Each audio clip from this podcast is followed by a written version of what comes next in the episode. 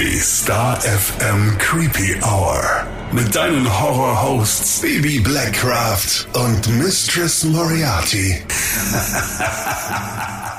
Wenn aber Gretel darin war, da wollte sie zumachen. Gretel sollte in dem heißen Ofen backen. Und sie wollte es auch aufessen.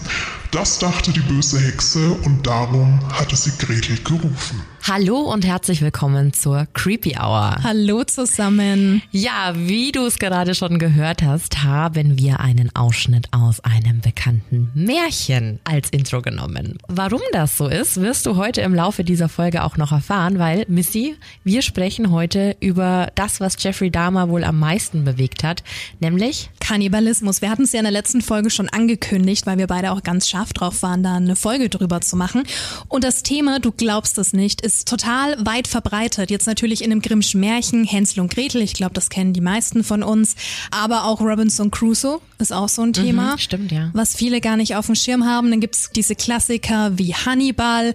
Und was ich persönlich gar nicht wusste, vor gar nicht allzu langer Zeit wurden in den USA Burger Patties mit Menschenfleisch verkauft. Ich Ja. glaube, die Story hast du mir erzählt. ja, ganz, ganz widerlich. Ja. Und ein Kumpel von mir, weil ich ihm auch erzählt hatte, dass wir eben heute über Kannibalismus sprechen, meinte ja auch, dass der Song von Rammstein, Mein Teil, Stimmt. ja auch von Kannibalismus handelt. Hatte ich überhaupt nicht auf Stimmt. der Antenne. Ja. Wow, ja. Jetzt, Spannend, wo du's- Ja, oder? wo du es sagst, ja. Also das Thema ist so breit gefächert, wir wussten anfangs gar nicht genau, wo wir anfangen sollen. Ja, deswegen haben wir es so ein bisschen eingegliedert. Wir werden heute auf jeden Fall über die Geschichte des Kannibalismus sprechen, was ja ganz wichtig ist. Wir haben einen total tollen Interviewgast, nämlich einen sehr, sehr bekannten Kriminalpsychologen, Herrn Professor Dr. Eck. Mit dem werden wir heute sprechen. Und natürlich über das Paradebeispiel, wenn es um Kannibalismus geht, über Armin Maivis. Den Kannibalen von Rothenburg, ich glaube, unter dem Namen kennen ihn wirklich die meisten. Warnhinweis. Der nachfolgende Podcast beinhaltet Themen wie Mord, Gewalt und Sexualverbrechen und ist deshalb für Zuhörer unter 18 Jahren nicht geeignet. Der Inhalt könnte Zuhörer und Zuhörerinnen verstören oder triggern. Super aktuell ist aber auch ein Fall hier bei uns in Deutschland. Es geht um den 44-jährigen Stefan T. aus Berlin. Der ist am Abend des 5. September verschwunden und war anscheinend auf dem Weg zu einem Date in Berlin-Pankow. Der war dort unterwegs. Stefan R. soll das Date gewesen sein, der dort auf ihn gewartet hat. 41 Jahre alt, Chemie- und Mathelehrer. Stefan T. ist dann allerdings nicht zurückgekehrt und dementsprechend haben ihn seine WG-Kompanen, seine Mitbewohner als vermisst gemeldet. Und dann kommt's. Gut zwei Monate später ist sein bloßer Beinknochen aufgetaucht. Ja, ganz, ganz verrückte Geschichte. Und genau wegen diesem bloßen Beinknochen wurde der Verdacht des Kannibalismus laut und deswegen Ja. ist es heute bei uns auch in der Folge gelandet. Am 18.11.20 hat die Polizei Stefan R. festgenommen auf Beschluss von einem Richter, der auf Antrag der Staatsanwaltschaft Haftbefehl gegen Stefan R. erlassen hat. Ja, stand so ein bisschen unter Verdacht des Sexualmords aus niedrigen Beweggründen. Und zwar kam Stefan R. nur ins Visier der Ermittler durch bestimmte Chatgruppen. Also das heißt, Chatprotokolle sind aufgetaucht, in denen sich Stefan R. und Stefan T., also das Opfer, unterhalten und ausgetauscht haben und eben auf dieser Plattform dieses Date ausgemacht haben. Und somit ist er natürlich sofort in den engeren Verdächtigenkreis aufgenommen worden. Und ja, was soll ich sagen? Der Lehrer aus Pankow, der befindet sich immer noch in Untersuchungshaft und verweigert auch bislang jegliche Aussage. Im November 2020 wurde dann tatsächlich der Gedanke laut, dass der Täter sein Opfer getötet und anschließende Teile von ihm verspeist haben könnte. Das zumindestens hätte den gefundenen Knochen erklärt, weil der ja ohne jegliches Fleisch aufgefunden worden ist. Also es war ja gar nichts mehr dran. Was Und- normalerweise sehr ungewöhnlich ja, ist. normalerweise verrottet das ja. Ja. Und der Sprecher der Staatsanwaltschaft, Martin Steltner, hatte im November auf Nachfrage dann auch gesagt, dass es Hinweise auf Kannibalismus gäbe. Rechtsmediziner haben zwar keine Spuren nachweisen können, die jetzt eindeutig auf Kannibalismus schließen, aber es gab dafür andere Hinweise und Indizien. Zum Beispiel war Stefan R. des Öfteren in ja, einschlägigen Foren unterwegs. Also er hat wohl auch nach Kannibalismus und Tötungsfantasien recherchiert, was ihn jetzt nicht so unbedingt ins gute Licht rückt, den Lehrer. Nee, überhaupt nicht.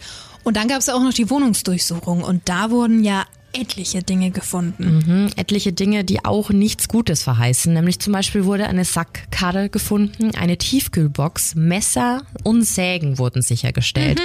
Und alle diese Dinge wurden von den Leichenspürhunden angezeigt. Also im Labor konnte man dann auch Blutspuren des Vermissten in der Wohnung von Stefan R. nachweisen was eigentlich schon eindeutig darauf hinweist, dass äh, das Opfer ja zumindestens Verletzungen erlitten haben muss in dieser Wohnung. Wie es in dem Fall weitergeht und welche Details da noch ans Licht kommen, wie gesagt, das ist ja alles noch ganz, ganz frisch, werden wir aber natürlich in der Creepy Hour weiter beobachten und falls es da Neuigkeiten gibt, halten wir dich da auf dem Laufenden. Ganz klar. Was mir gerade aufgefallen ist oder eingefallen, Leichenspürhunde beziehungsweise Drogenspürhunde. Mhm da würde ich auch wahnsinnig gerne mal eine Folge drüber machen. Stimmt, ja. Wie das alles so vonstatten geht. Also falls du da irgendwie Connections hast, dann Immer schreib uns gerne. Immer her damit. Na gut, auf jeden Fall eine extremst heftige Geschichte aktuell, was da in Berlin abläuft. Bibi hat es ja gesagt, wir halten nicht auf dem Laufenden. Aber zurück zum Thema Kannibalismus an sich, beziehungsweise die Geschichte, wie lange es Kannibalismus schon gibt. Und da haben wir verschiedene Aussagen unterschiedlicher Archäologen. Auf jeden Fall gibt es Hinweise, die tatsächlich bis zu 80.000 Jahre zurückreichen. Das ist lange. Das ist lange. Da gibt's jetzt verschiedene Spuren. Also es gibt Bisse oder auch Schnitte an Knochen zum Beispiel. Die können jetzt aber nicht unbedingt verraten, mit welcher Intention das Ganze vonstatten ging. Ne? Mhm. Aber in Spanien haben Wissenschaftler einen echt in Anführungszeichen tollen Fund gemacht, denn an der Höhlenfundstelle Grandolina fanden sie Schlachtreste von Schafen und Bisons, was ja an sich normal, normal ist, ja. aber zusammengemischt mit menschlichen Überresten. Ach, waren das die Kinderknochen? Genau. Also es waren jetzt nicht mhm. ein, zwei Erwachsene, mhm. sondern elf Kinder bzw. Jugendliche. Schon eine Menge, deren Knochen alle kannibalistische Spuren aufgewiesen haben. Und es hat sich dann auch noch herausgestellt, dass die Bewohner von Grandolina die Gehirne ihrer Opfer aßen. Mhm. Okay. Ja, also das ist für mich auch so eine, also du gibt ja schon beim Tier seltenst den Fall, dass das Gehirn gegessen wird. Mhm. Deswegen finde ich den Körperteil auch immer noch so ein bisschen verwirrend, wenn der konsumiert wird. Ja.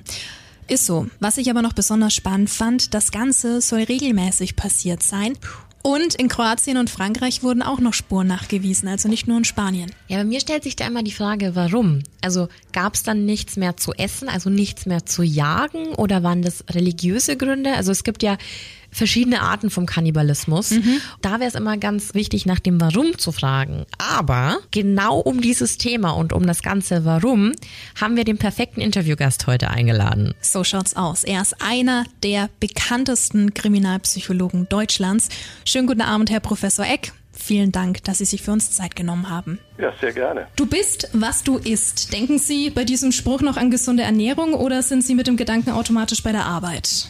Nein, also ich trenne eigentlich äh, meine Arbeit, mein berufliches Leben schon von meinem Privatleben und dieser Satz würde mich nicht zu meiner Arbeit zurückführen, zumal äh, ich mit Kannibalismus ja nicht so häufig zu tun habe. Aber sind doch der Spezialist im einen oder anderen Fall gewesen in den letzten Jahren, richtig? Ja, das Thema hat sich aufgedrängt, muss ich sagen, nach dem Fall dieses Kannibalen von Rothenburg. Während vorher hatte ich Kannibalismus, ja, es war ein Teil des Studiums, man wusste, dass es etwas Exotisches äh, und das kommt ganz selten vor. Es gibt es bei psychisch gestörten Personen und so weiter. Aber so ein Fall wie diesen von Rothenburg, äh, den Armin Maivis, den kannte ich vorher nicht und da habe ich mich dann intensiver damit beschäftigt die äh, Literatur studiert, auch mit diesem Fall mich genauer beschafft und äh, ja, so bin ich dabei äh, mehr oder minder unfreiwillig zu einer Art Experten geworden. Und wenn wir jetzt von Kannibalismus sprechen, es gibt ja verschiedene Motive.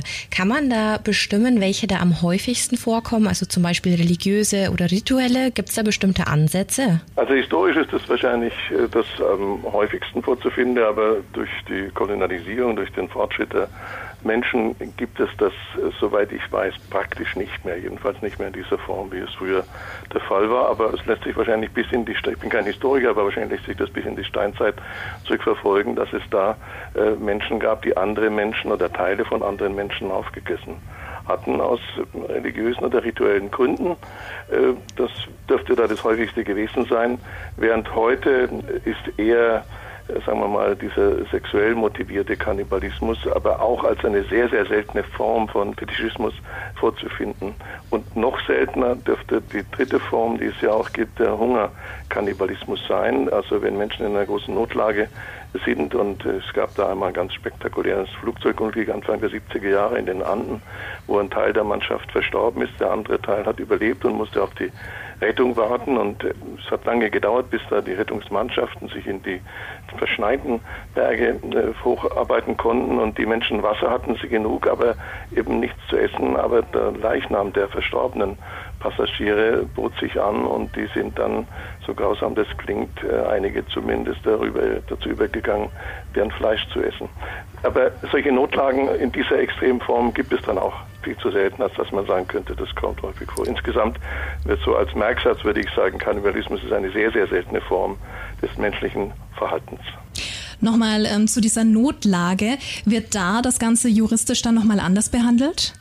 Ja, sicherlich. Also es gibt ja kein Verbot, jedenfalls in Deutschland nicht, das äh, den Kannibalismus als solchen verbietet, sondern man muss immer schauen, wo, wo passt denn das rein. Und wenn jemand, um selber zu überleben, äh, das Fleisch eines anderen Menschen isst, dann ist das ja schon nicht das, was der Gesetzgeber mit Störung der Totenruhe gemeint hat. Das ist ja so ein Paragraph, den es da gibt. Mit Störung der Totenruhe meint man, wenn jemand beschimpfenden Unfug treibt. Das heißt, wenn jemand äh, ein Grab ausbuddelt, den Leichnam heraushebt und oder die Urne und vielleicht die Urne, äh, die Asche auf dem Boden verstreut, das ist, äh, das erfüllt diesen Tatbestand des beschimpften Unfugs. Also wenn jemand, um zu überleben, äh, das Fleisch eines anderen nimmt und, und der ja schon verstorben ist, also er bringt ihn ja nicht um, deswegen, äh, sonst wäre das wieder ein anderer Straftatbestand, äh, dann ist das, denke ich, ich bin kein Jurist, aber dann ist das rechtlich äh, jedenfalls strafrechtlich unproblematisch. Ja. Jetzt mal ganz unabhängig davon, ob es sich hier um eine Neigung oder um einen sexuellen Fetisch handelt, spielt Kindheit beziehungsweise Jugend eine große Rolle, wie man sich später entwickelt. Also wir haben ja auch schon verschiedene Serienmörder behandelt und da das dann natürlich immer wieder so ein bisschen aufgebröselt. Ja, nun, äh, die Jugend, die Entwicklung der, der, sexuellen Interessen, der sexuellen Neigungen, der Vorlieben, äh, die findet ja immer in der Jugend statt. Das heißt, äh, es ist ja nicht eine Frage der, der freien Willensentscheidung, mich interessiert dieses, mich interessiert jenes, sondern das geschieht eben so, dass Menschen merken, das ist für mich sexuell attraktiv und das andere ist es weniger. Ich fühle mich mehr zu älteren Frauen hingezogen oder ich fühle mich mehr zu bestimmten Kleidungen hingezogen. Das ist etwas, was man sich nicht einfach so aussucht wie in einem äh, Katalog, sondern das geschieht dann eben. Man merkt, ah, das ist sexuell stimulierend und das andere eben nicht. Dass man nun das Fleisch von anderen Menschen als sexuell stimulierend findet, erscheint, denke ich, den allermeisten, äh, die jetzt äh, diesen Podcast hören, als doch zu bizarr und grausam und ungewöhnlich. Aber ich habe immer bei meinen Lehrveranstaltungen, wo ich über dieses Thema rede, den Satz, man versteht das Abnorme nur, wenn man das Normale versteht.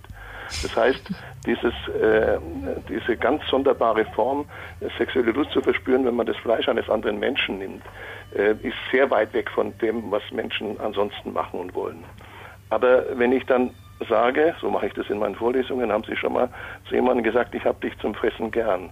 Ja, ja, natürlich habe ich das schon gesagt, aber das meine ich ja gar nicht so. Oder mhm. ich sage zum jungen Mann, hast du schon mal äh, von einer Frau gesagt, sie sei süß oder sie hätte ein knackiges Gesäß? Ja, aber das, äh, das heißt ja nicht, knackig heißt ja nicht, dass ich sie essen will. Nein, nein, das heißt es nicht.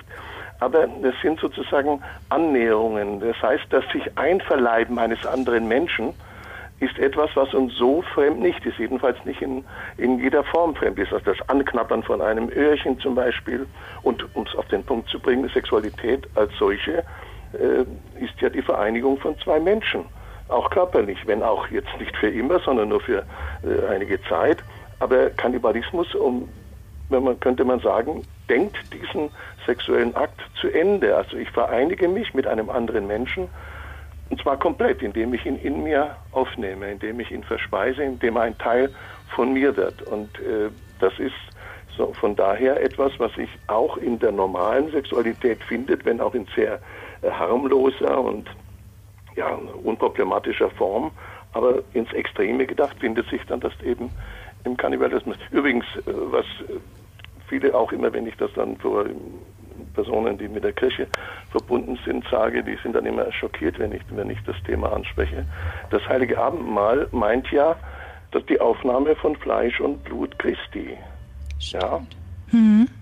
Und die katholische Kirche lehrt bis zum heutigen Tag, dass es nicht ein Symbol ist, so wie das die äh, Protestanten meinen, äh, sondern dass das tatsächlich durch den Akt der Wandlung, der Transubstantiation, dass es tatsächlich Fleisch und Blut Christi sein soll. Und äh, das hat ja nichts mit Sexualität zu tun, aber es hat etwas damit zu tun, dass man sozusagen den Sohn Gottes in sich aufnimmt, dass man ein Teil von ihm wird. Und äh, von daher finden wir sozusagen auch im Christentum gewisse ja, Anklänge an solche Formen, die wir auch bei anderen primitiveren äh, Kulturen und Religionen finden, dass man hier meint, man kann den Geist von Verstorbenen in sich aufnehmen, der lebt dann in einem Pfort, oder man kann einen Gegner, den man besiegt hat, noch dadurch demütigen, dass man ihn dann auch noch auffrisst. Und äh, von daher findet sich diese Symbolik eben auch im Christentum. Und wenn Sie in die Märchenwelt schauen, da haben wir das natürlich auch. Das heißt, es ist ein, ein häufiges Thema, das äh, nur dadurch sozusagen brisant wird, dass es tatsächlich Menschen gibt, die so etwas machen und machen wollen. Viele übrigens äh, im Internet sind dann unter Umständen Hunderte, die in solchen Foren sich herumtummeln, die meinen das nur als Gedankenspiel, als etwas Bizarres. Die wollen nicht an anderen Menschen essen,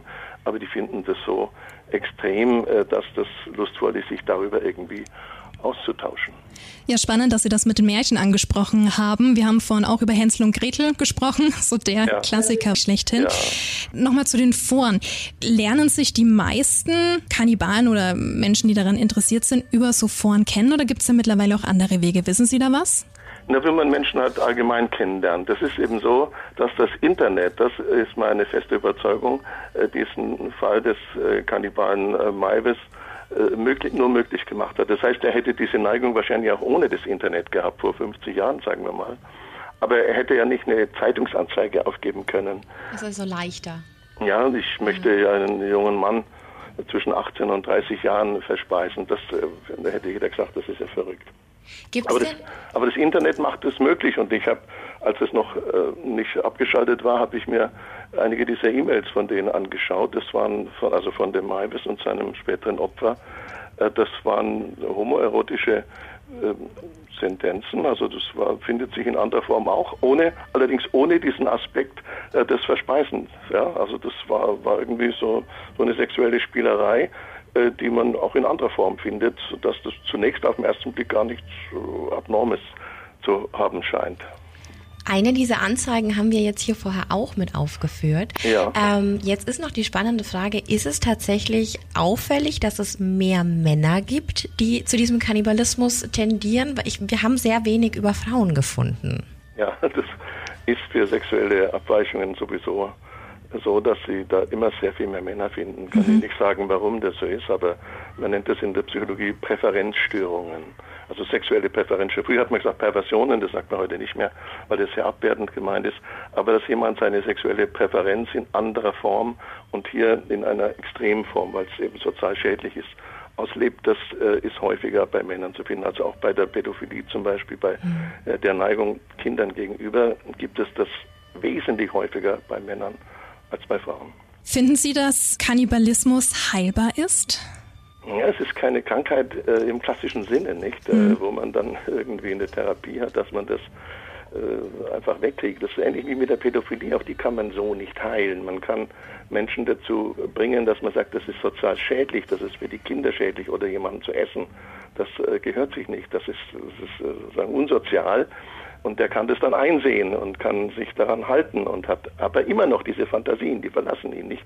Die hat er sich auch nie ausgesucht. Die sind Teil seines Lebens und Teil seiner, seiner Sexualität. Die kann er unterdrücken, das kann er kontrollieren, aber er kann es nicht abschalten. Ja, sagen wir mal, einer unserer Hörer oder Hörerin hat da vielleicht die Neigung oder Gedanken und Fantasien. Was wären denn da die nächsten Schritte, um Hilfe zu bekommen? Wahrscheinlich der Gang zum Psychologen, oder? Ich würde oder? das nicht ausschließen, dass dem so ist. Aber um äh, Hilfe zu bekommen, müssen Sie ja einen Hilfewunsch haben. Mhm. Und dieser Hilfewunsch äh, kann ja heißen, ich möchte, ich leide darunter. Das habe ich übrigens bei, äh, also mit Kannibalen unmittelbar habe ich so nicht gesprochen, aber mit Personen, die sich an Kinder herangemacht haben, mit Kindesmissbrauchern habe ich gesprochen. Und es ist nicht so, dass die von vornherein und immerzu sich dazu bekennen und sagen, das ist so, das will ich so, sondern für viele ist es auch ein Problem, dass sie sagen, das ist wie mit dem Alkoholiker, wenn man das vergleichen darf. Wenn der nüchtern ist, dann sagt er, was bin ich denn für ein ekelhafter Kerl, immer betrinke ich mich und dann schlage ich meine Frau und sperre meine Kinder ein und das will ich nie mehr machen. Aber wenn die Stimmung dann wieder anders ist, dann trinkt er wieder und dann ist er wieder in diesem Dreh drin. Und so ähnlich habe ich das auch und wahrscheinlich nicht frei erfunden von äh, pädophilen Männern gehört, die gesagt haben, ich würde das gerne loshaben. Äh, ich weiß gar nicht, was da mit mir los ist, aber es drängt mich dann so und ich brauche Therapie, ich brauche Hilfe. Und denen muss man sagen, das wird sich aber nicht abschalten lassen. Und äh, wenn man darunter leidet, das ist die erste Voraussetzung, also dass der Betreffende selber sagt, ich möchte das nicht mehr haben, ich möchte diese Gedanken loshaben, dann muss er ihm sagen, die Gedanken werden dir vielleicht bleiben, höchstwahrscheinlich sogar. Mhm. Aber dass du einen Handlungsdruck verspürst, dass du dann etwas tust, dass du im Internet schaust, ob es da jemanden gibt, mit dem man äh, sich da einigen kann, das äh, kann wahrscheinlich zurückgedrängt werden. Interessanter Ansatz. Was war denn Ihrer Meinung nach der brutalste Kannibalismusfall? War das wirklich Maivis?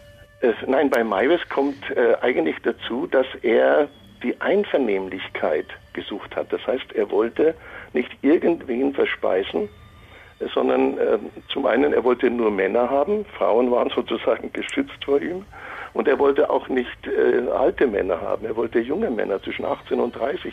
Und es zeigt, so bizarr das klingen mag, äh, das zeigt, dass er das Fleisch wirklich essen wollte. Denn wenn Sie, wenn wir jetzt mal die Grausamkeit der Vorstellung beiseite schieben, dass es sich um Menschen handelt, wenn Sie ein Rind essen wollen, dann ist ein schönes, frisches Kalbfleisch natürlich besser als irgendein Fleisch von einem alten Ochsen. Ja, und so ähnlich ist es wahrscheinlich auch mit Menschenfleisch, das ich nie verzehrt habe und auch nicht verzehren möchte. Aber wenn äh, der Maiwes geschrieben hat, ich möchte einen jungen Mann zwischen 18 und 30, dann zeigt das, er wollte tatsächlich das Fleisch essen und zwar möglichst frisches und ja, knackiges Fleisch haben. Und es gibt aber auch Kannibalen, jedenfalls in der Kriminalgeschichte, äh, denen es auf Einvernehmlichkeit gar nicht ankam, sondern die Menschen überfallen haben, die auch nicht zwischen Jung und Alt und Männern und Frauen unterschieden haben. Das heißt, da ist schon noch eine Spur an Grausamkeit äh, oder ein Tick Grausamkeit höher zu finden, als das bei Maivis der Fall war. Die dann einfach ganz rücksichtslos und einfach ja. nur auf ihre Belange gehandelt ja, haben. Ja, die wirklich sehr brutal sind und, mhm. und auch menschenverachtend dann vorgehen. Das alles ist bei Maivis so nicht der Fall gewesen. Deshalb hat sich die Justiz auch schwer getan. Es gab ja zwei äh, große Prozesse gegen ihn, äh, wie das denn rechtlich überhaupt zu bewerten ist. Ist das Mord oder was, was sollten das sein? Das war eben so nicht vorgesehen in unserem Strafgesetzbuch, denn der Staat, der Gesetzgeber muss ja eigentlich nur das verbieten, was Menschen überhaupt machen äh, möchten, aber nicht machen sollen. Da ging es ja auch so ein bisschen um die Einvernehmlichkeit vom Opfer, richtig? Ja. Er, er, wollte das ja. Er wollte ja gegessen werden und verspeist er werden. Er wollte gegessen werden, mhm. aber der hatte halt auch eine Störung, nicht? Der ja. hatte eine Depressionsstörung wahrscheinlich und war Suizid. Der also wollte sich wollte aus dem Leben scheiden und hatte das als das höchste Glück, Vorstellung jedenfalls vorher gehabt, dass er sich jemand findet, der ihn dann aufisst und äh, der dann seinerseits Glück hat. Aber das ja, passte zwar zusammen bei den beiden, mhm. aber es war eben trotzdem nichts Gesundes. Also man kann nicht argumentieren und sagen, ja, wenn zwei sich finden, dann sollen die das äh, halt machen. Das so würde ich, so weit würde ich nicht gehen. Die haben beide ein massives Problem und das Ganze ist halt auch sozial schädlich und das ist sozusagen immer die Grenze äh, für das, was man sozusagen unter der, der Willensfreiheit nicht. Also Menschen dürfen ja im Rechtsstaat sich äh, frei entfalten in ihrer Persönlichkeit, aber sofern sie das damit andere schädigen, äh, dann äh, sind die Grenzen dieser äh, freien Entfaltung eben erreicht und das ist beim Kannibalismus sicherlich überschritten. Ja, absolut, absolut. Gibt es denn zu dem Thema noch einen wichtigen Punkt oder eine Info, die wir jetzt vergessen haben, dass Sie noch hinzufügen möchten? Also ich muss sagen, ich habe ja viel mit Kriminalfällen zu tun, das ist sozusagen mein, mein berufliches Leben und habe dann auch immer wieder Anfragen von Medien zu spektakulären Sachen, zu Amokläufen, zu Kindesentführungen. Aber so viele Anfragen, wie ich zum Thema Kannibalismus hatte, jedenfalls damals in den Nullerjahren, als dieser Maivis-Prozess lief, hatte ich nicht auch aus dem Ausland. Und ich hatte da sogar eine Einladung nach England. Die haben da einen Dokumentarfilm gedreht hier in Deutschland und hatten dann sozusagen in der Nachmittagssendung auf diesen Dokumentarfilm hingewiesen, luden mich nach England ein. Äh, und da war mein Gedanke, vielleicht kann sich ein Engländer gar nichts Grausameres vorstellen als einen Deutschen, der auch noch Kannibal ist. Nicht mich natürlich, sondern äh, diesen Armin Maives. Und ja, ein lustiges Detail äh, bei dieser Sendung war, dass man mich vorher darüber informiert hatte, äh, dass die Sendung am Nachmittag, das war so ein Nachmittagssendung, so ein Appetizer, nicht die Dokumentation war erst am späten Abend. Mhm. Äh, und das war so eine Nachmittagstalksendung, wo man diese und jene Gäste eingeladen hatte.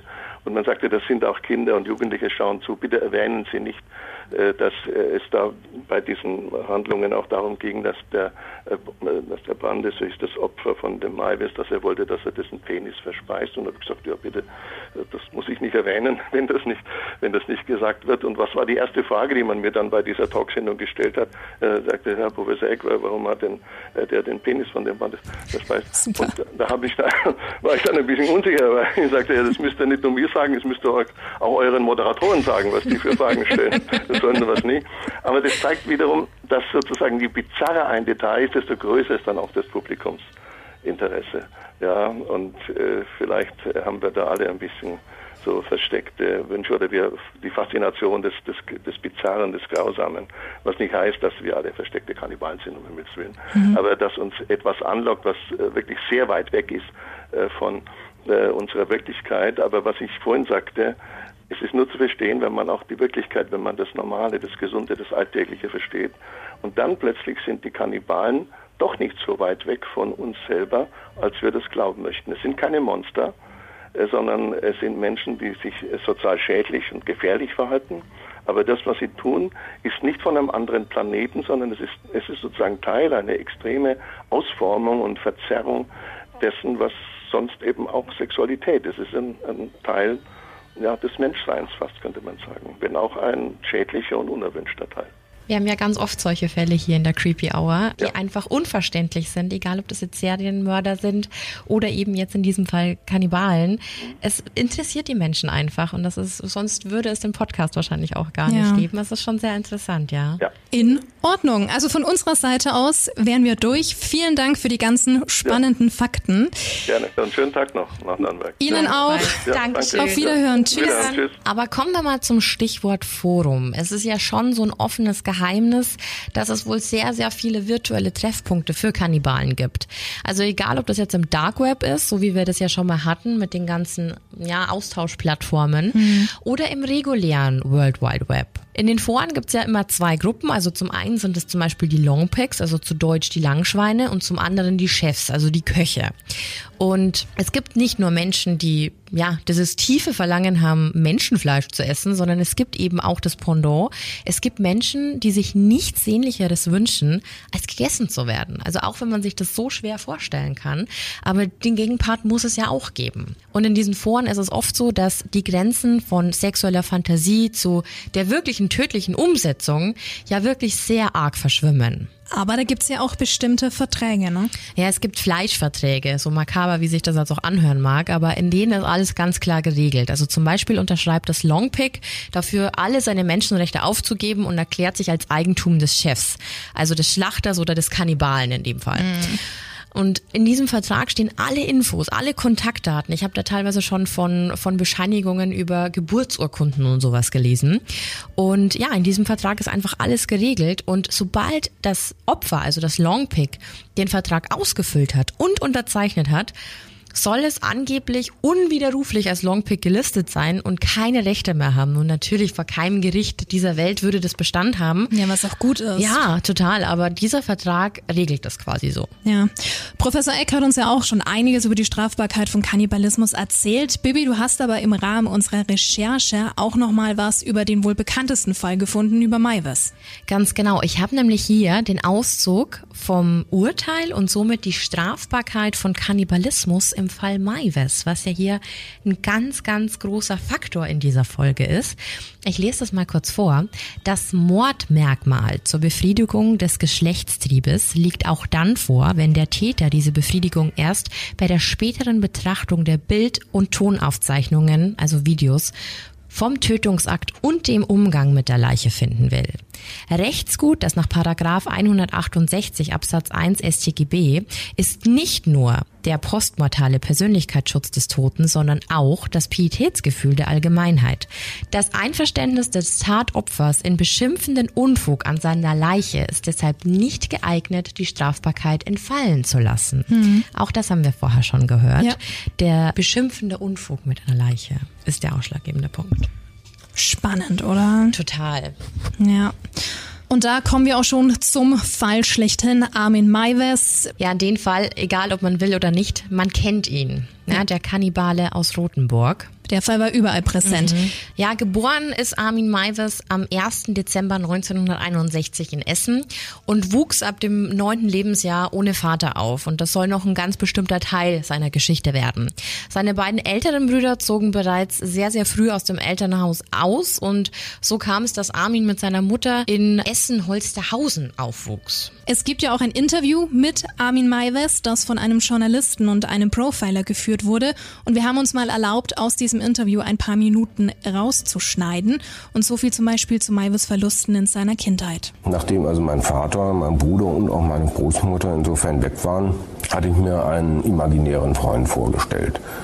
Weil mein Bruder war immer der große Bruder, das Vorbild und eben auch diese Nähe und Zuneigung, die er mir gegeben hat, die wollte ich dann auch jemandem weitergeben. Nur wusste ich natürlich auch damals schon, dass meine Mutter mit 50 keine Kinder mehr bekommen kann.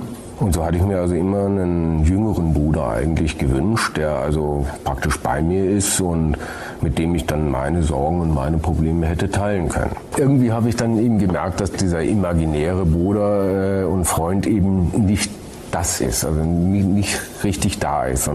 Beschreiben Sie, wer war der, der Freund, den Sie sich vorgestellt haben? Wie sah der aus? Welchen Charakter hatte der?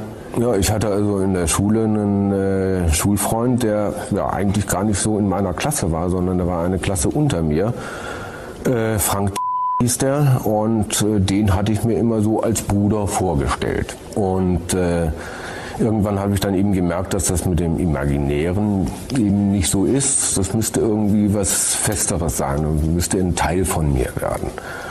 Und ob jetzt nun durch die Hänsel- und Gretel-Geschichte oder eben auch einen Robinson Crusoe-Film, den ich im Fernsehen gesehen habe, äh, dazu animiert, ich weiß es letztendlich gar nicht mehr und auch in Anlehnung irgendwie an Hausschlachtungen, denn gerade in Wüstefeld war es dann so, die Nachbarn haben geschlachtet und es war aber nicht irgendwas Schlimmes, sondern äh, dieses Tier war irgendwie ein Teil von dieser Gemeinschaft und wurde dann auch praktisch oder blieb auch irgendwie dabei.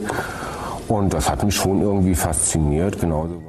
Weißt du, was ich gruselig finde? Hm. Ich finde, seinen Standpunkt sogar teilweise nachvollziehbar. Absolut. Aber das hatten wir ja vorher auch schon mit Professor Dr. Eck, dass es doch was Menschliches ist, auch wenn es ganz weit in der letzten, hintersten Ecke wahrscheinlich ja. ähm, von uns ist.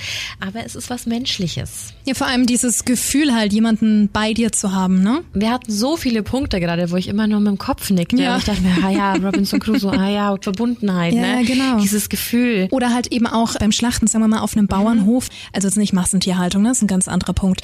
Aber auf so einem, in Anführungszeichen, ordentlichen Bilderbuch Bauernhof. Ja, wenn du das gewohnt bist. Ja, klar. genau. Das ist ja auch ein guter Umgang mit den Tieren und irgendwann wird das Tier dann halt verarbeitet. Ja. Ne? Und kommt ja quasi dem Wohl der Familie zugute. Genau. Ja, spannend. Im Alter von ungefähr zwölf Jahren entwickelte er dann tatsächlich die ersten kannibalistischen Fantasien.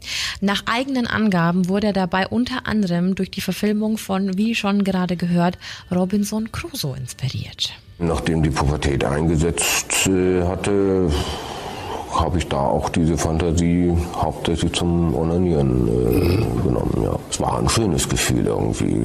Dieses Gefühl der Einsamkeit hatte ich mir dann dadurch vorgestellt, wäre weg gewesen. Wann war denn der Zeitpunkt, wo Sie die Tötungshandlung selbst in die Fantasie probiert haben einzubauen?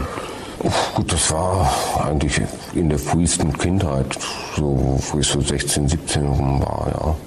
Da hatte ich mir teilweise äh, auch vorgestellt, wie ich dann eben Schulkameraden oder so mehr oder weniger vergewaltige und dann äh, betäube und äh, dann auch entsprechend töte. Dass der Körper also nicht gar aufgehangen ist, sondern eben auf dem Tisch liegt und dann alles, äh, die Bauchdecke geöffnet wird, alles sauber, ordentlich, mehr oder weniger dort liegt. Ja.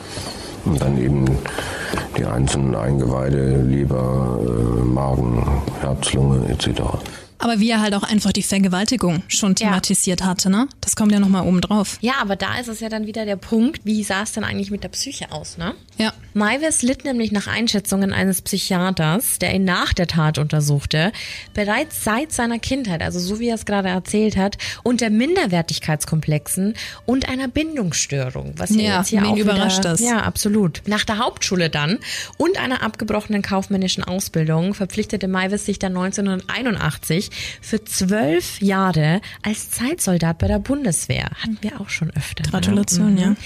Da war er dann im nordhessischen Rothenburg an der Fulda stationiert und dort hat er auch mit seiner Mutter gelebt und zwar in einem sehr, sehr großen Haus im abgeschiedenen Rothenburg-Wüstefeld und ich denke, jeder weiß genau, wie dieses Haus aussieht. Später hat er dann nach dem Bund als Computertechniker für ein Bankenrechenzentrum in Kassel gearbeitet. Du hast es ja gehört, Maivis hatte mit den Verlusten seiner Angehörigen zu kämpfen.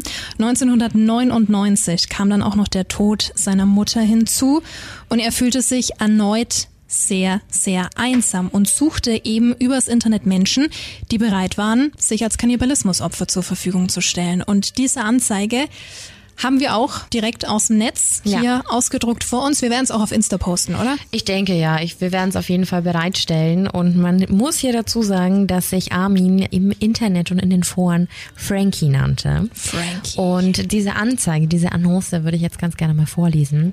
Junger Mann gesucht. Und zwar wurde das am 18. August 2002 um 13.30 Uhr und 10 Sekunden gepostet. Hi, bist du zwischen 18 und 30 Jahren alt und hast einen normal gebauten Körper und möchtest du gerne geschlachtet werden, dann komm zu mir, ich werde es machen. Bewerbungen bitte mit Angabe von Alter, Größe und Gewicht, am besten mit Foto. Frankie. Vor allem spannend mit dem normal gebauten Körper. Er hatte ja auch in diesem Interview erwähnt, ich bin jetzt zwar schon ein paar Schritte voraus, dass er schockiert war, wie viel Fett Ja, letztendlich ein Mensch hat. Also dass sein späteres Opfer, auf das wir auch gleich zu sprechen kommen, theoretisch normal gebaut war. Aber das hat ihm gar nicht gefallen, ne? Nee, das ist ja genau dieser Punkt, den wir vorher im Interview schon hatten. Ihm war es ganz wichtig, dass die Opfer zwischen 18 und 30 sind und dass Ja. sie männlich sind. Ne? Also kommt ja auch nochmal ganz klar hervor, wie wichtig ihm der Zustand seines Fleisches war. Ja. So nennen möchte. Ein Beuteschema. Und weiter ging's dann, nämlich auf diese Anzeige hat sich nämlich im Februar 2001 ein 43-jähriger Diplom-Ingenieur Bernd Jürgen Brandes gemeldet. Bis zuletzt hat dieser in einer leitenden Position bei der Siemens AG gearbeitet in Berlin. Und er war kein unbeschriebenes Blatt, denn in der Berliner Stricherszene hat er schon öfter den Wunsch nach Verstümmelung geäußert. Also auch hier schon einige Vorboten. Am 9. März 2001 trafen sich Maivis und Brandes dann am Kasseler Bahnhof und fuhren zu Maivis Haus in Rothenburg-Wüstefeld. Brandes habe dort in das Abtrennen des äußersten Teiles seines Penis und des versuchten Verzehrs seines Geschlechtsteils sowie die in einigen Stunden später folgende Tötung durch Maivis eingewilligt. Also er wollte umgebracht werden Ja. und er wollte verspeist werden. Brandes wurden zuvor 20 Schlaftabletten und Hustensaft gegen die Schmerzen verabreicht worden. Also 20 Schmerztabletten ist schon ordentlich. Nachdem Brandes dann mit einem Stich in den Hals getötet wurde, zerlegte Maivis die Leiche und fror Fleischstücke für den späteren Verzehr ein. Das ganze Spektakel hat Maivis dann auch noch größtenteils gefilmt, kommt auch noch dazu. Psychiater haben vermutet, dass er die Identität seines Opfers annehmen und mit diesem verschmelzen wollte. Da haben wir es ja wieder. Der Bruder, der ihm gefehlt hat, den er immer bei sich haben wollte. Also das, was er eben seit seiner Kindheit bzw. Jugend gefühlt hat. Und wenn wir schon mal beim Thema Gefühle sind, die haben Maivis während seiner Tat nämlich völlig verwirrt. Ich, ich wusste in dem Moment selbst auch nicht, was ich machen soll. Und hatte mir auch nun auch überlegt, soll ich jetzt einen Teufel anbeten oder einen Gott oder, oder wen auch immer. Hab das Ganze dann, oder praktisch dann den Mut gefasst, das Messer dann wieder in die Hand zu nehmen und hab dann mit mehrfachem Zögern auch einen zugestochen. Und ich war in dem Moment wirklich der felsenfesten Überzeugung, dass er bereits verstorben war. Ansonsten hätte ich es wahrscheinlich niemals machen können. Denn gerade dieser Stich, der ist mir also unendlich schwer gefallen. Ich habe ihn äh, in den Hals gestochen, äh, praktisch hier rein, sodass die Messerspitze auf der anderen Seite wieder herausguckte. Es war auch relativ wenig Blut noch in seinem Körper und auch die, die Wunde war relativ, äh, die Blutmenge, die dort hinauskam, war relativ klein. Und dann wollte ich ihn entsprechend der Anleitung, wie ich sie ja auch im Internet gefunden hatte, weiter verarbeiten. Und das hat dann auch nicht ganz so funktioniert, wie ich es mir das vorgestellt hatte. Und vor allem, äh, es war alles nicht so, wie ich es mir vorgestellt hatte. Dieses, man, die Vorstellung war eigentlich, dass alles eben sehr schön, vielleicht auch romantisch und so weiter gewesen wäre. Und es war eigentlich nur schrecklich und grausig. Dieses Gefühl dabei, es war ein Gefühl, was man eigentlich nicht mit Worten beschreiben kann. Es, es war Hass, Wut, Glück, war alles gleichzeitig.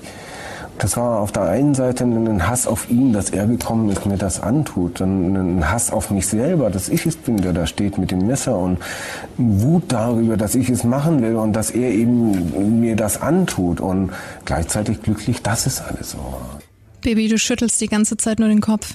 Ja, was für mich unverständlich ist, weil er ihm ja eigentlich seinen größten Wunsch erfüllt hat, mhm. aber er sagt, er hat mir das angetan. Ne? Also Obwohl dieses, er ja die Kontaktanzeige genau, aufgegeben diese, hat. Ja. diese Doppelmoral und ich glaube nicht mal, dass es Doppelmoral ist, aber es sind schon so also Geister, die in ihm kämpfen, glaube ich. Also so, was sollte ich tun, was will ich tun?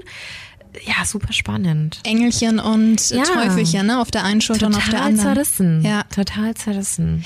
Ich frage mich auch, also natürlich hat er ja erzählt, dass er sich das alles ganz romantisch vorgestellt hat, in welchem Ausmaß auch immer. Aber wie stellst du dir das vor? So, ach ja, ich bringe ihn um, es gibt quasi kein Blut und dann schnippel ich ein bisschen. Es ist ich glaube, dass es ganz oft so ist wie in den Serienkiller-Fällen. Wenn wir zu einem Fall kommen, wo die besagte Person oder der Killer merkt, wenn ich mal kurz zwei Sekunden den Hals zudrücke, stirbt die Person nicht. Wir hatten das ja ganz oft schon bei Serienkillern, Stimmt, ja. dass es nicht so war. Bei Son of Sam war das ja so, dass die Frau eigentlich ganz anders reagiert hat. Also wir hatten das ganz oft, dass sobald sich das Opfer anders verhält als in der Fantasie des Mörders, geht schon alles schief. Und viele sind ja dann auch oft von der Tat zurückgewichen. Ja. Und ich glaube, dass es ganz oft der Fall ist. Also das ist ja eine sehr blutige Angelegenheit, eine sehr dreckige Angelegenheit. Und ich glaube, das hat nicht jeder so auf dem Schirm. Nee. Er hat ja auch in dem Interview erzählt, wie er seinem Opfer den Penis abgeschnitten hat, dass er ihn fein säuberlich geteilt hat. Du nix, du hast ja auch das ganze mhm. Interview angeschaut, auf Tellern hergerichtet hat und dass er so nicht essbar war. Ist er nochmal runter in die Küche gegangen und hat versucht, den Penis zu braten mhm. in der Bratpfanne. Allerdings ist das Fleisch an sich immer kleiner geworden und war letztendlich dann einfach ein harter Brocken Fleisch, den du so überhaupt nicht mehr kauen konntest, mhm. worüber beide ja auch super wütend waren. Das kommt ja alles dazu. Ja, es gibt halt sehr wenige Erfahrungsberichte wahrscheinlich. Er hat ja vorher auch von Anleitungen aus dem Internet gesprochen, mhm. aber du weißt ja auch nicht, ob das wirklich stimmt, ob das jemand wirklich umgesetzt hat. Wie gesagt, wir haben vorher auch drüber gesprochen, dass ganz viele einfach von Fantasien sprechen, sich da in so eine Fantasiewelt flüchten. Von daher, es gibt ja kein Patentrezept dafür, wie du jetzt was zubereitest. Deswegen vollkommen nachvollziehbar, dass es nicht so ist, wie erwartet. Woher soll das denn auch wissen? Vor allem dieser ganze Tag war ja völlig chaotisch. Die hatten sich ja eigentlich morgens oder vormittags am Bahnhof mhm. verabredet oder da nochmal an einer speziellen Stelle und sind ja dann zu ihm hingefahren. Das war ja auch mal eine lange Autofahrt. Und der Bernd Jürgen, also der Brandes, hatte sich ja auch die ganze Zeit beschwert, weil sie hatten ja dann Sex und er als Opfer hat es dann wieder unterbrochen, weil er einfach meinte, nee, und du packst mich nicht hart genug an und so stelle ich mir das nicht vor. Und es war eigentlich ein Tag, der Enttäuschungen oder mhm. dann noch in die Nacht hinein. Also es lief ja nichts. Gar nichts. Ja. Ansatzweise wie geplant. Nicht umsonst sind sie ja dann nochmal in die Apotheke und haben diese ganzen Schmerzmittel und alles besorgt. Wie du schon gesagt hast, ist ja wirklich eine hammermäßige Ladung, was wahrscheinlich jeden von uns umhauen würde. Aber ihn hat's eben nicht ausgenockt. Das hat ganz, ganz, ganz lange gedauert.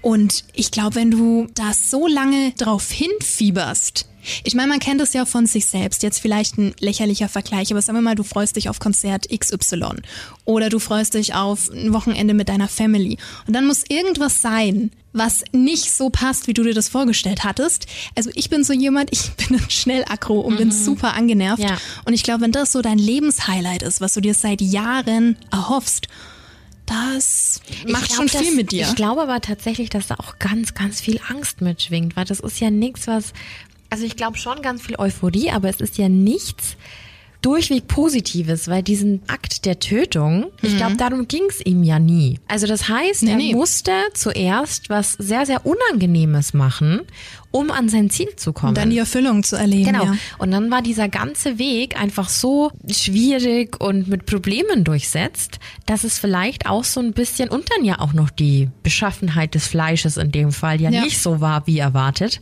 Ich denke, dass es dann, es ist ja nicht mit, oh ja, hat, hat ja nicht geklappt, sondern er war sich schon dessen bewusst, dass er einen Menschen getötet hat. Naja, Logo. Ja. Harte Nummer. Apropos Fleisch, du hast ja vorhin schon erzählt, dass er dann die Leiche fein säuberlich zurechtgeschnitten und eingefroren hat.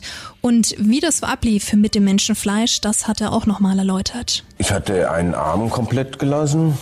Äh, Hände, Füße waren abgetrennt. Äh, ein Stück von der Brust hatte ich komplett gelassen. Und äh, einen Arm, wie gesagt, ansonsten entsprechend abgehäutet und nur das reine Fleisch. Etwa 30 Kilo, denke ich mal. Gewogen genau habe ich es nicht. Aber es war ungefähr 30 Kilo und davon 20 Kilo habe ich ungefähr verschmalt. Ja, ich habe äh, entsprechend portionsgerecht verpackt äh, und dann in einen, Frischhaltebeutel und dann eben draufgeschrieben Kator. Ich weiß nicht Datum, ob ich das auch noch draufgeschrieben habe. Äh, und was es eben ist, also Schnitzel, äh, Gulasch oder irgendwas. Ja, schon Wahnsinn, oder? Also auch mit, ja, und dann abgehäutet und äh, 20 Kilo habe ich verspeist. Überleg dir mal, du müsstest 20 Kilo Fleisch essen. Wie viel das ist. So schon, Massen an Fleisch. Aber das war das, was er wollte. Ja. Er konnte es aber, glaube ich, gar nicht so lange genießen. Denn am 10. Dezember 2002 wurde Maivis dann tatsächlich im Zuge einer Hausdurchsuchung verhaftet. Und auf die Spur kam die Polizei Maivis nur, weil ein Student aus Innsbruck die Polizei auf eine Kontaktanzeige aufmerksam gemacht hat. Und zwar auf genau so eine Kontaktanzeige, die wir vorher vorgelesen hatten. Maivis wurde dann in die JVA Kassel-Wehlheiden eingewiesen. Im Dezember 2003, also sprich ein Jahr später, wurde Maivis vor dem Landgericht Kassel des Mordes an Brandes angeklagt. Zu Beginn des Prozesses legte Maivis ein umfassendes Geständnis ab, wobei er jedoch betonte, und das hatten wir vorher auch, dass er nicht aus sexueller Motivation getötet habe. Sein Verteidiger erklärte, dass Maivis von seinem zwanghaften Verlangen nach Menschenfleisch getrieben worden sei und plädierte auf eine angemessene Strafe wegen Tötung auf Verlangen. Ja, dann kommt dann natürlich noch die Staatsanwaltschaft und laut der litt das Opfer unter einer extremen Form von Masochismus. Ja, das glaube ich können wir so unterschreiben und nicht mehr kontrollierbaren Selbstvernichtungsfantasien. Sie haben dann die Verurteilung beantragt, wegen Mordes natürlich, plädierten jedoch nicht auf die Feststellung einer besonderen Schwere der Schuld. Am 30. Januar 2004, überleg mal, es fühlt sich aber an, als wäre es gestern passiert, Absolut. oder? Weil es natürlich so präsent war, in den Medien, überall hast du es mitbekommen. Typische Schlagzeilentat. Das Da- sind wir wieder bei Satanisten, ja. den Kollegen mit den vier Buchstaben. Aber gut. Ähm, Ach so. naja, auf jeden Fall hat das Landgericht Kassel-Maivis dann wegen Totschlags zu achteinhalb Jahren Freiheitsstrafe verurteilt. Und ich muss sagen, achteinhalb Jahre finde ich persönlich für diese Tat nicht besonders lange. Nee, ist es nicht, aber im Endeffekt muss man schon mit reinrechnen, dass er ja niemanden heimtückisch irgendwie zu sich gelockt hat. Also das sind Klar. ja immer alles so Punkte. Naja, auf jeden Fall, das Gericht befand Maivis für schuldfähig und stufte das Opfer, weil wir ja da gerade dabei waren, ob er jemanden jetzt gelockt hat oder der freiwillig kam, als testierunfähig ein. Also insofern sei es schuldhaft gewesen, das Tötungsverlangen von dem Opfer zu befriedigen. Das vorliegende viereinhalbstündige Tatvideo, von dem wir vorher gesprochen hatten, hat das ganze Geschehen ja dokumentiert Ja. und hat quasi die Grundlage für die forensische Untersuchung geebnet. Also eigentlich geht's besser nicht, wenn du dir mal überlegst, wie oft wir hier Fälle haben. Da war alles dokumentiert. Auf einem Video. Wenn Ja. wir zurückschauen zu Dama, da waren es die Fotos. Genau, Eine große Mhm. Menge an Fotos, aber hier ist es nochmal ein anderes Kaliber. Aber der Bundesgerichtshof hat das Urteil dann aufgehoben am 22. April 2005 mit folgender Begründung ging der Fall an das Landgericht Frankfurt am Main. Ich zitiere, die Verurteilung nur wegen Totschlags und nicht wegen Mordes hält rechtlicher Überprüfung nicht stand. Die Hauptverhandlung vor der 21. Strafkammer des Schwurengerichts begann dann am 12. Januar 2006.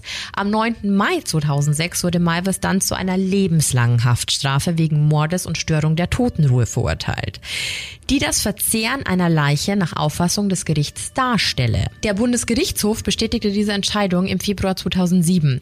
Eine hiergegen gerichtete Verfassungsbeschwerde von Maivis selbst wurde vom Bundesverfassungsgericht mit Beschluss zum 7. Oktober 2008 nicht zur Entscheidung angenommen, also wurde einfach abgelehnt. Ne? Ja. Maivis befindet sich mittlerweile in der Justizvollzugsanstalt Kassel II. Hierbei handelt es sich um eine sozialtherapeutische Anstalt und das ist auch gut so. Ne? Ja. Seine Tat bezeichnete Maivis im Juli 2013 in einem Zeitungsinterview als falsch und völlig abnorm. Ja, ist auch schon ein bisschen Zeit in der Therapie vergangen, ne? Ja, er hatte ja auch in diesem Interview gesagt, oder dass er mit diesem Interview Betroffene auf das ganze Thema aufmerksam machen möchte, dass sie sich Hilfe holen können und sollten. Mhm. Ne? Da ist ja wieder der Punkt, wie vorhin auch im Interview, Will ich das? Will ich das, ja. Und bin ich überhaupt bereit dazu?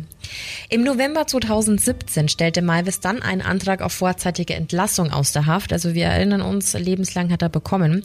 Das Landgericht Kassel lehnte den Antrag allerdings ab, woraufhin er eine Beschwerde beim Oberlandesgericht Frankfurt am Main einreichte. Das Oberlandesgericht verwarf mit Beschluss vom 27. September 2018 die Beschwerde, weil das Landesgericht zutreffend angenommen habe, dass dem Verurteilten gegenwärtig keine günstige günstige Prognose gestellt werden könne. Der Beschluss ist nicht anfechtbar, also die gehen nicht davon aus, dass man ihn nochmal rauslassen kann zum jetzigen ja. Zeitpunkt. Heftige Geschichte, ne? Mhm. Natürlich hatten wir auch andere Kaliber, ne? Beispielsweise der Satanistenmord aus Witten, das mhm. war ja auch was, wo du dir denkst, holy fuck, ja, ja. was geht da ab? Aber sehr einzigartig, hat ein Alleinstellungsmerkmal, ja, absolut, was absolut. auch gut ist. Aber ja. Auf jeden Fall einer der spektakulärsten und außergewöhnlichsten. Ich glaube allgemein diese Vorstellung, dass jemand einen anderen Menschen verspeist, verursacht einfach so ein Unbehagen und so eine Angst im Menschen, dass es eigentlich schwer zu toppen ist. Ja. Also geht mir zumindest so. Wie ist es bei dir? Ich würde es mal als Endstation bezeichnen. Als Endstation des Grauens, weil ich wüsste jetzt nicht, was danach noch kommt. Etappen ist jetzt vielleicht das falsche Wort, aber es gibt so verschiedene Stufen. Ich meine, Vergewaltigung müssen wir nicht drüber sprechen, dass das der absolute Horror ist. Mord natürlich auch, egal in welchem Ausmaß, ne? ob es jetzt qualvoll ist, ob du dein Opfer betäubst und dann was machst, das ist schon schlimm. Aber diesen Verlauf der Taten und dann deren Anführungszeichen großer Abschluss, mhm. dein Opfer auch noch zu verspeisen, mhm. also was kommt denn noch danach? Gibt eigentlich nichts mehr. Gibt nichts mehr. Nee, das stimmt das grande Finale der Abscheulichkeit. Genau, wie ja. bei Dama. Ich meine, das ist schon äh, heftig, was der mit seinem einen Opfer gemacht hat, dass er ihn geköpft hat und dann beispielsweise mit dem Schädel auch noch Oralverkehr hatte. Ja. Das ist schon was, wo ich mir gedacht habe, wow, schlimmer geht's nicht. Aber jetzt war sein Opfer anwesend und wollte das mitessen. Also bei Maivis. Ja. Aber trotzdem beide, Dama und Maivis, haben wir jetzt durch dieses Interview mitbekommen, bei Dama ja auch über Interviews, die damals aufgenommen worden sind, ja sehr zarte, sehr, sehr weiche Wesen eigentlich, denen mhm. du das gar nicht zutraust. Nee. Und da ist, glaube ich, der Punkt, ach, dass dieses Töten einfach ein notwendiges Übel war, um an das zu kommen, was sie eigentlich wollten. Ne? Was ihnen gefehlt hat. Mhm. Ja. Ich würde dir unbedingt mal empfehlen, das Interview mit Maivis anzuschauen. Das geht zwei Stunden lang, ist extremst spannend und ihm einfach mal in die Augen zu schauen, während er von dieser ganzen Tat berichtet. Das bringt nochmal ein, ein anderes Feeling rüber. Kannst du dir kostenlos anschauen auf YouTube. Ähm, wir haben es jetzt zum Beispiel über den Channel Doku Fabrik entdeckt. Ja, heavy. Ja, es lohnt sich auf jeden Fall. Es ist immer schön, nochmal einen anderen Dreh oder eine andere Sichtweise zu bekommen. Und ich finde die Sichtweise aus ja, aus Sicht des Täters immer noch mal eine andere Nummer. Genauso wie aus Sicht des Opfers. Also ja. Nicht zu vergessen, den Profiler mit dem schönen Dialekt. der war herrlich. Ja, der ist super. Aber nach dieser krassen Story, lass uns mal wieder in die Gegenwart schauen. Denn Kannibalismus soll auch heute noch existieren. Zum Beispiel in Papua-Neuguinea und im Amazonasgebiet. Dort soll es vereinzelt noch Stämme geben, die das Fleisch oder die Asche, auch da haben wir es wieder, ihre verstorbenen Angehörigen verspeisen. Da sind die Personen, die verspeist werden, ja aber schon tot. Also das heißt, das ist ja eher was religiöses, spirituelles oder sogar was mystisches. Ja, da gibt's ja auch verschiedene Begriffe. Also ich würde es mal dem Pietätskannibalismus zuordnen. Da geht's eben darum, dass du Verwandte isst, also ganz egal, ob es jetzt Vorfahren sind, dein eigenes Kind und das dann halt eben mit dem Hintergrund ähm, des Respekts aus Liebe oder eben aus Trauer. Ich kenne das aus Sagen. Wie, Ja, ja, ja, Wie stimmt. quasi die Sage um Vampire und Zombies entstanden Mhm. ist. Dass Angehörige das Herz gegessen haben, das sie pulverisiert haben, um sich vor einem Dämon zu schützen, der letztendlich aber eine Krankheit war und sie somit den Virus zu sich genommen haben und natürlich dann auch an dieser Krankheit verstorben sind. Ähm, ja, aber es gibt ja ganz weit zurück ganz, ganz viele Mythen, egal ob es wirklich so war, aber diese ganzen Legenden, die kommen ja von irgendwo her und da ist ganz oft eben Teil davon. Eigentlich Kannibalismus, also indem man einfach einen Körperteil oder ein Organ eines verstorbenen Menschen verspeist. Ich frage mich gerade, ja gut, es wird jetzt wahrscheinlich nicht der Hauptgrund sein, aber ob das vielleicht so, so ein Fünkchen mit reinspielt, dass wir hier in Deutschland die Asche unserer Verwandten nicht mit nach Hause nehmen dürfen, was ich persönlich total schade finde, weil ich meine, es ist immer Ansichtssache, aber ich fände das schön, wenn ich wüsste, im Regal, das sind dann die Urnen und da wäre meine Oma, wäre mein Papa. Ich, Ja. Für mich hätte das was Beruhigendes. Darfst du ja hier nicht. In anderen Ländern, in Amerika darfst du es Ich ja. finde das auch schön. Du könntest sogar, ich weiß nicht, ob es hier erlaubt ist, die Asche zu einem Diamanten pressen lassen. Stimmt, habe ich auch, schon eine von sehr, gehört. sehr schöne ne? Art, jemanden bei sich zu tragen. Ja. Aber ja, Deutschland ist da sehr schwierig. Was, Ja, was das betrifft. leider. Es gibt wahrscheinlich irgendwelche bürokratischen Gründe, von denen wir gerade nichts wissen. Aber ich fänd's auch sehr schön. Oder zum Beispiel die Asche über Meer verstreuen oder Mhm. so. Ne? Also es gibt ja, oder wenn jemand gerne im Wald war. Ich finde das absolut legitim, sowas zu erlauben. Ja, mit Haustieren geht's ja. Ach, das geht? Ja, da Okay. Ah. kannst du die Asche in der Urne mit nach Hause nehmen. Und was ich auch richtig schön finde, es gibt ja auch bei uns in der Region mehrere Waldfriedhöfe. Ich weiß jetzt nicht, Mhm. wie das deutschlandweit verteilt ist, dass dann jeder einen Baum hat und dann kannst du immer in den Wald und finde ich ganz Mhm. Das toll. gibt's mittlerweile sogar auf regulären Friedhöfen. Ach, gibt's da dass du Teilbereiche? Pflanzen, also dass du Bäume pflanzen kannst. Das sind meistens die nicht so stark überlasteten Mhm. Friedhöfe. Aber da gibt's sowas ja. Finde ich toll. Mhm, durchaus. Und einen Punkt habe ich hier noch auf meiner Liste zum Abschluss was, weil wir zwei da am Anfang auch drüber diskutiert hatten, ob es denn unter den Tieren Kannibalismus gibt. Ich meine, Piranhas und so, ist schon klar, das wissen wir, dass die sich gegenseitig auffressen. Aber ich habe mich da mal ein bisschen reingefuchst. Es gibt mehrere Tiere, die kannibalistisch handeln. Schlangen zum Beispiel, Krabben, Alligatoren, Hechte oder auch Flussbarsche, also so diese typischen Ja. Raubfische. Ja. Es gibt auch einige Haiarten, da kann es dann schon mal sein, dass ein Hai-Embryo hier und da die befruchteten Eier im Mutterleib frisst. Oh, so früh schon. Fies, oder? Zählt er Der böse theoretisch auch dazu? Stimmt. und Spinnen sind auch nicht ohne. Die Webspinnen zum Beispiel, die legen los, wenn ihr Gegenüber unvorsichtig ist. Und die Gottesanbeterin, die frisst auch mal ein kleineres Männchen während der Paarung, die Böse. Ja. Findest du wieder lustig, ne? Nein. Ja, ja, das war klar. Und natürlich nicht zu vergessen die Massentierhaltung. Das ist nochmal ein ganz anderes Thema. Bei Mäusen und Ratten wurde das zum Beispiel beobachtet, aber auch ganz klar bei Hühnern. Aufgrund der angespannten Lage und des Stress picken die Hühner sich zum Beispiel gegenseitig äh, zu Tode oder auch die Augen aus.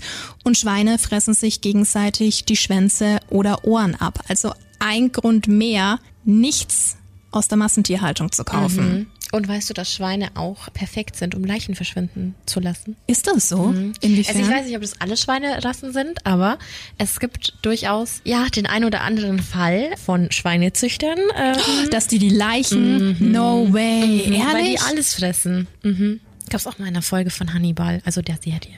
Sehr spannend. Sehr gruselig auch. Da wurde einer in so einen Pit voller richtig wütender Schweine gelassen und da war nicht mehr viel über. Wollen wir da auch mal eine extra Folge drüber machen? Fände ich super spannend. Tod im Schweinestall. Ja, doch. wir- ja, wirklich. ich super. Vielleicht können wir da ja mal mit so einem Schweinezüchter oder so sprechen. Haben Sie schon mal eine Leiche verschwinden So lassen? vielleicht nicht, aber ob es prinzipiell möglich ist? Also, weil, wie gesagt, ich habe das schon so oft gehört und es sind ja alles Fresser. Und wenn du dir mal so richtig, richtig große Schweine anguckst. Ja, ja, die sind schon, die, die, sind, die sind nicht ohne. Ja, ich war da letztens auch bei so einem Wildschweingehege, da hätte schon Angst vor. Mhm. Mir fällt jetzt gerade der Name nicht ein und wir waren da auch spazieren und die waren im Freien. Also Ach. da war kein Zaun dazwischen und da geht dir der Arsch schon auf Grundeis. Ja, da musst du aufpassen. Alter Schwede. Das ja. ist nicht ohne. Die ja, Schweine, die Schweine. Das war wirklich eine krasse Folge, du. Ja.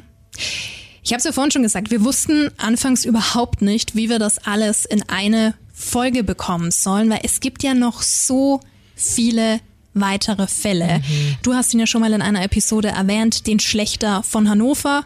Es gibt ja. ja auch noch den Kannibalen von Koblenz, der kurz nach dem Maivis-Fall seine Cousine gegessen haben soll. Ja, also falls du diese Fälle auch noch hören willst, dann gib uns Bescheid. Ja, gib uns gerne Feedback über Instagram oder Facebook jederzeit. Es ist so ein riesiges Thema. Ich glaube, wir könnten noch fünf Folgen drüber machen. Mhm. Also falls du Lust drauf hast, dann sehr gerne. Schreib uns einfach. Genau, vielen Dank nochmal an unseren heutigen Interviewgast. Wir waren sehr froh und sehr geehrt. Und sehr ehrfürchtig. Genau, dass er mit uns gesprochen hat, weil er wirklich einer der, der Großen ist ja. in diesem Land und wirklich weiß, wovon er spricht. Ja, und ich würde sagen, fertig sind wir, oder? Ja. Also ich bin jetzt ganz aufgedreht. War eine sehr interessante Folge. Und dann würde ich sagen, dann hören wir uns einfach nächsten Freitag. Wollen wir schon spoilern, um was es nächste Woche geht? Oh. Komm, ich weiß doch, dass du es verraten willst. Du freust dich doch schon total drauf. Ja, ich freue mich super mega drüber, weil wir nämlich wieder über Ed und Lorraine Warren sprechen werden. Das ist der zweite Teil unserer Based on a True Story Episode, wo es um einen Fall der Warrens geht. Und zwar ums Amityville Horror Wow, wow, wow, wow. Und es wird auch ein kleines Goodie geben. Oh ja, da dürft ihr euch aber freuen. Vielen Dank fürs Zuhören und bleibt gesund. Sowieso.